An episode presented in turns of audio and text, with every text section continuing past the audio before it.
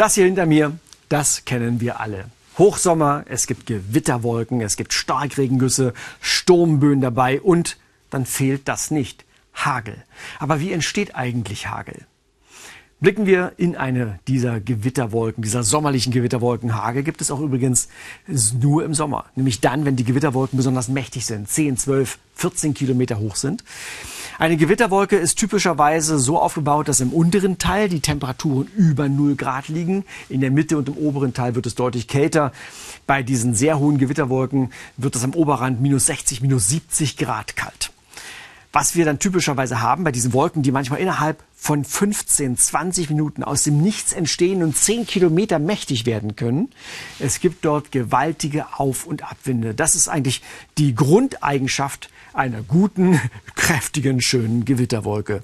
Und mit diesen Auf- und Abwinden werden jetzt diese kleinen Wolkentröpfchen, die größer werden und Regentropfen bilden, die werden zum Beispiel in den oberen, in den kalten Teil der Wolke gerissen.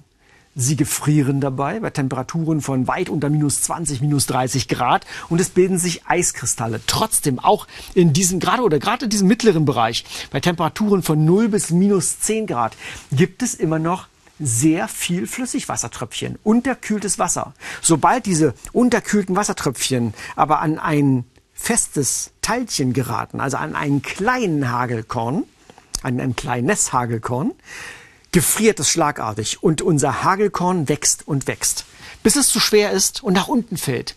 Aber wenn die Wolke noch im Wachstum begriffen ist, dann wird es durch einen nächsten Aufwindkanal wieder mit nach oben gerissen, das Hagelkorn. Und der Prozess kann sich zwei, drei, viermal wiederholen und immer wächst dieses Hagelkorn weiter, bis, ja, bis es so schwer ist, dass es aufgrund der Gravitation, aufgrund seiner Masse nach unten runterknallt und als Hagelkorn bei uns auf der Erde landet.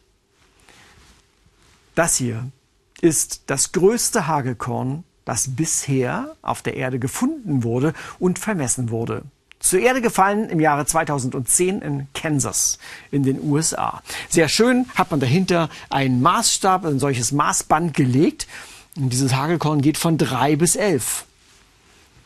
Wichtig zu wissen ist allerdings, dass das hier kein Zentimetermaßband, sondern ein Zollmaßband ist. Und jetzt können Sie schnell hochrechnen, wie dick dieser Klumpen ist. Ungefähr 20 Zentimeter im Durchmesser. Rund ein Kilo schwer. Das möchte man nicht auf den Kopf bekommen.